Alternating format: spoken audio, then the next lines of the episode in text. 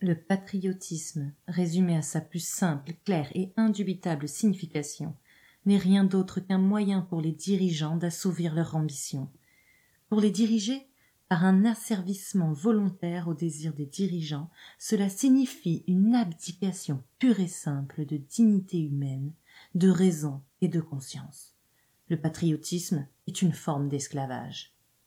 Léon Tolstoï. Comment cocher sauver le monde sur sa bucket list? Bienvenue au podcast de Planète République.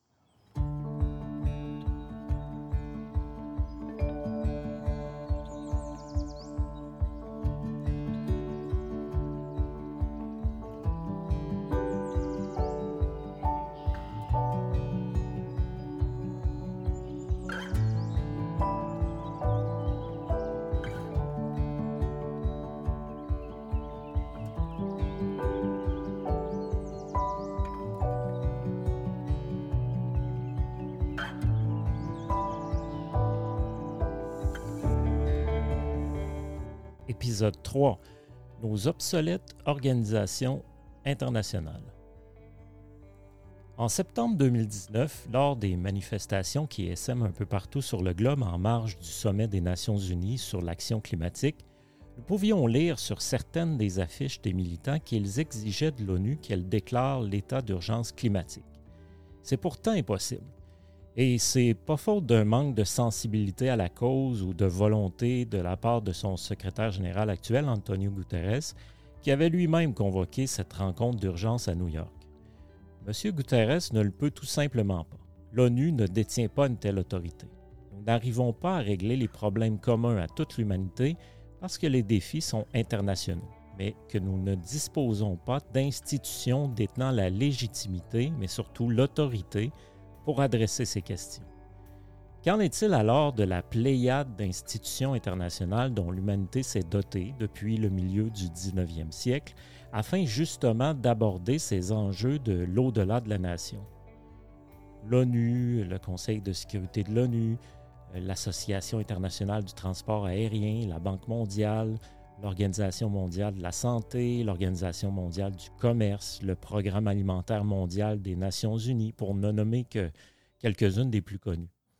Elles ont toutes en commun d'être d'une lenteur excessive à accoucher de la plus petite proposition de réforme qui ne sera pas contraignante et dont les États, sous la pression lobbyiste, pourront se désengager sans répercussion si elles ne vont pas dans le sens de certains de leurs intérêts. La conférence des partis, les COP, sont une très belle illustration de cet état de fait. Les représentants des États signataires de la Convention cadre des Nations Unies sur les changements climatiques, presque tous les États du monde en 2018, se rencontrent une fois l'an depuis 1995 afin de se donner des règles directrices communes en vue de la réduction des émissions anthropiques de gaz à effet de serre. Invariablement, année après année, les COP se concluent d'un communiqué de presse triomphaliste. Nous avons conclu un accord historique, les nations du monde ont enfin réussi à s'entendre, la planète est sauvée. Pourtant, après plus de 25 ans de tergiversation, de débats, de négociations, les scientifiques continuent de constater année après année une augmentation des gaz à effet de serre mondiaux. En 2019, l'ONU révélait que les GES poursuivaient toujours leur augmentation de 1,5% par année alors qu'il devrait en principe diminuer de 2,7% chaque année d'ici 2030, si l'on souhaite limiter le réchauffement du climat à 2 degrés, excite ici l'objectif initial de 1,5 degré qui exigerait quant à lui une réduction annuelle de 7,6% Et nous ressentons déjà les conséquences de ces fausses avancées de cette vraie inertie. En 2019, les records nationaux de chaleur depuis que l'on enregistre les données météo ont été battus en Australie, en Inde, au Japon et un peu partout en Europe où elles ont causé près de 1500 décès. Au plan mondial, 2019 était la deuxième année la plus chaude de l'histoire météorologique.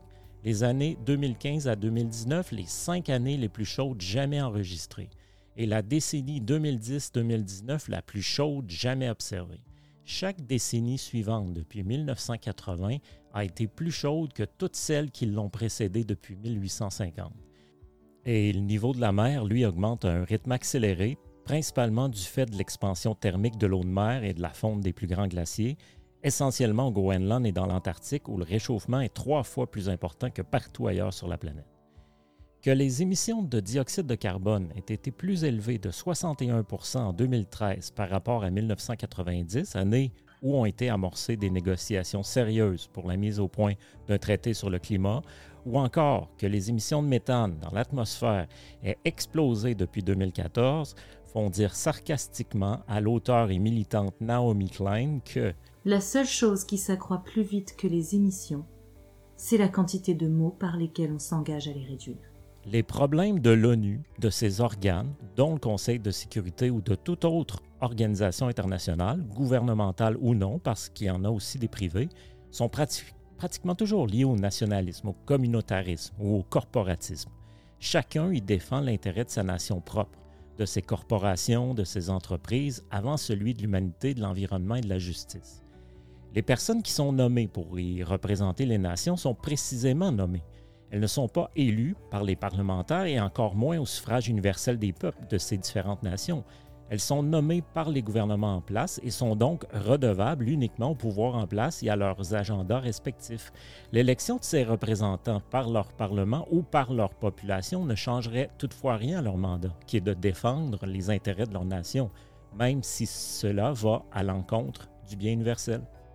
De plus, l'ONU et ses institutions sont en constant conflit d'intérêts. Elles sont dépendantes financièrement des cotisations des États membres qui sont proportionnelles à leur PIB. A fortiori, la plus importante des cotisations, celle des États-Unis, autour de 20 de l'ensemble du budget du système des Nations Unies de ses nombreux programmes, qui ne gênent plus depuis le début des années 90 pour brandir les menaces de coupe de subsides quand les orientations de l'ONU ou de l'un de ses organes ne vont pas dans le sens des intérêts du gouvernement américain. Seuls peuvent encore nous sauver ceux qui comprendront que l'unique patrie qui mérite d'être défendue est la patrie humaine. Bernard Clavel. Autre problème majeur, s'il en est un. L'Assemblée générale de l'ONU n'a aucun pouvoir contraignant. Les résolutions qui y sont votées ne sont que des injonctions morales. Les 193 nations voteraient à l'unanimité des résolutions qui, à titre d'exemple, demanderaient la fin des exactions contre les Kurdes ou les Ouïghours par les gouvernements turcs ou chinois, ces résolutions ne seraient que vœux pieux, comme le démontre encore une fois la récente résolution de l'ONU du 28 décembre 2019 adoptée à l'encontre du gouvernement birman, à quasi-majorité par l'Assemblée générale. La résolution qui condamnait sévèrement les arrestations arbitraires, les viols, la torture ainsi que la mort en détention de Rohingyas musulmans du Myanmar n'a strictement rien changé à la situation. L'ONU, dont le mandat est de faciliter la coopération dans le droit international, la sécurité internationale, le développement économique, le progrès social, les droits humains et la réalisation à terme de la paix mondiale, ne peut pourtant pas lever d'impôts. Elle ne possède même pas d'armée propre. Les fonds, les casques bleus et le matériel lui sont prêtés selon le bon vouloir des États membres, à commencer par ceux de son Conseil de sécurité. Une organisation sans police, sans armée, sans pouvoir de coercition, sans revenus propres est assujettie au bon vouloir de ses pays membres, quelle que soit sa légitimité. Kofi Annan, ancien secrétaire général de l'Organisation des Nations Unies, le déplorait de cette belle formule. L'ONU est la seule caserne de pompiers au monde qui doit, lorsqu'il y a un feu, espérer qu'on veuille bien lui prêter un camion et des pompiers pour l'éteindre. Cela fut voulu par les instigateurs de l'ONU, les vainqueurs de 39-45, soit les États-Unis, la Russie, alors l'URSS, la Grande-Bretagne, la France et la Chine, qui possèdent encore à ce jour l'essentiel des forces militaires de la planète. Souhaitant empêcher que l'ONU ait la capacité de leur nuire, ils se gardèrent le vrai pouvoir de décision au sein du Conseil de sécurité conseil d'administration de l'ONU en quelque sorte, une structure omnipotente au sommet du système des Nations Unies.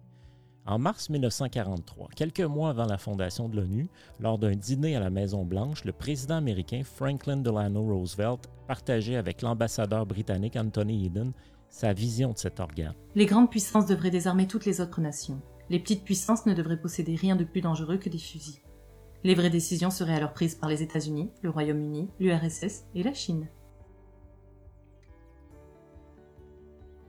Seul compétent pour constater la violation par un État de ses obligations en matière de sécurité internationale, le Conseil de sécurité peut décider d'un embargo économique ou, dans des cas extrêmes, d'action militaire.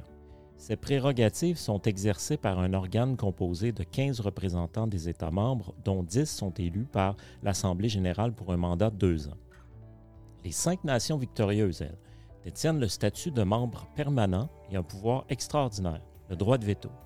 Il leur permet de bloquer toute résolution qui contrarie même très indirectement leurs intérêts.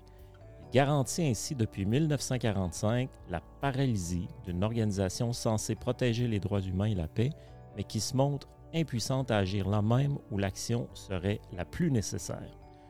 Concrètement, cela veut dire qu'une résolution légitimement adoptée par plus de deux tiers des quelques 200 nations de l'Assemblée générale des Nations unies et ensuite entérinée par jusqu'à 14 des 15 pays membres du Conseil de sécurité, si c'est un enjeu de sécurité, eh bien, cette belle majorité peut être rendue caduque par le veto d'une seule de ces cinq nations. Et parmi ces cinq nations à droit de veto, deux ne s'en privent particulièrement pas. L'URSS, aujourd'hui Russie, et les États-Unis. Ils comptent ensemble pour 80% des quelques 300 utilisations du veto depuis 1945. Et depuis quelques années, la Chine s'est jointe à ce club infamant des champions de l'obstruction. Je suis persuadé que le grand architecte du monde le perfectionnera de façon à ce qu'il ne devienne éventuellement qu'une nation unique. Les armées ne seront dès lors plus nécessaires. Ulysse S. Grant pour ne donner qu'un exemple de la débâcle morale de l'entité, en 2013, pendant la guerre civile en Syrie, des inspecteurs de l'ONU confirment que le sarin, une arme chimique hautement toxique, a été utilisé par le régime de Bachar al-Assad contre des civils à la Ghouta. Son utilisation pourrait avoir causé jusqu'à 1700 morts. Des images d'enfants morts, les bras croisés sur la poitrine, sans blessure apparente, font le tour du monde, provoquant l'indignation d'une opinion publique internationale qui exige des sanctions. Le Conseil de sécurité se penche sur la question. D'âpres négociations s'engagent entre les États-Unis et la France d'une part et la Russie et la Chine alliées du régime syrien d'autre part. La résolution 2118, maintes fois remaniée, ne pourra être adoptée par le Conseil qu'une fois totalement exempte de toute possibilité d'intervention ou sanction contre le régime qui n'y est même pas nommé comme agresseur. Le texte n'autorise pas le recours à la force en cas de non-respect de la résolution, mais prévoit la possibilité de sanctions qui, avant d'être appliquées, nécessiteront une deuxième résolution où les vétos de la Russie et de la Chine pourront être utilisés comme ils le furent jusqu'au vote du 27 septembre. Les alliances stratégiques et les intérêts nationaux dictent depuis trop longtemps les décisions de chacun des membres du Conseil. Le secrétaire général des Nations unies, Ban Ki-moon, déplorera dans la foulée l'incapacité des membres du Conseil à s'entendre sur le dossier syrien. Depuis deux ans et demi, pas une seule résolution n'a été adoptée par le Conseil de sécurité, pas même sur l'humanitaire. C'est une situation incroyable, c'est un échec des Nations Unies.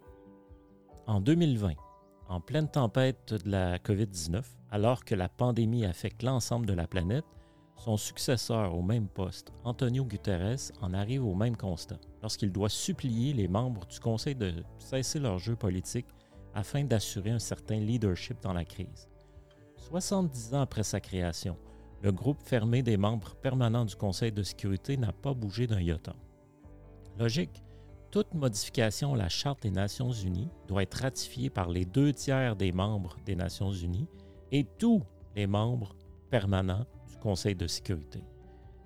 Pourtant, selon ses propres critères d'admission, puissance économique, militaire et démographique, l'Allemagne, le Japon, l'Inde, le Brésil, la Turquie devraient logiquement aujourd'hui être membres permanents du Conseil de sécurité et y détenir aussi un droit de veto. Ce serait justice, mais le sort de la planète ne s'en porterait pas mieux pour autant. Autre problème de l'ONU, sa structure profondément antidémocratique, en son sens primordial où chaque être humain devrait équivaloir une voix. On dénombre 40 pays membres de l'ONU dont la population est de moins d'un million d'habitants. 13 pays parmi ceux-ci comptent même moins de 100 000 citoyens. Pourtant, chaque nation siégeant à l'Assemblée générale détient une voix, et une seule. Le vote de chacune de ces nations à l'ONU pèse autant que celui de la Chine ou de l'Inde, dont la population dépassera celle de la Chine en 2030. Présentement, les six pays les plus populeux de la planète constituent 50% de la population de l'humanité. À l'autre bout du spectre, 93 nations constituent moins de 1 dixième de la population de la planète. Les représentants des nations à l'ONU, comme au sein de ces organes, se préoccupent prioritairement, et ce plus que jamais, de préserver les intérêts des nations qu'ils représentent, même si ce doit être au détriment de la justice et du bien général de l'humanité. Zaid Raad al-Hussein, haut commissaire sortant aux droits de l'homme des Nations Unies, le dénonçait ainsi. L'oppression est revenue à la mode. L'état sécuritaire est de retour et les libertés fondamentales reculent dans toutes les régions du monde. Les responsables, tout de suite après ceux qui tuent et qui mutilent, ce sont les cinq membres permanents du Conseil de sécurité de l'ONU. Le système international pourrait devenir dangereusement instable.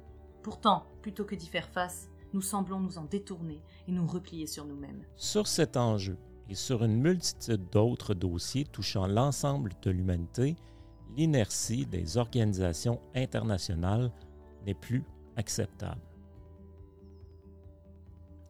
Voilà, c'est tout pour euh, l'épisode 3. Merci à Magali Roland d'avoir prêté sa voix aux citations. Vous trouverez sur la section blog de planèterépublique.org, tel qu'écrit sur le logo du podcast, le texte du podcast et ses références, ainsi que d'autres textes. Vous trouverez également sur planèterépublique.org les liens pour devenir membre, acheter le livre en version e-book ou encore faire un don. Merci de partager, surtout à ceux qui vous sembleraient intéressés par un tel sujet. Merci de votre écoute et au plaisir de vous retrouver pour l'épisode 4.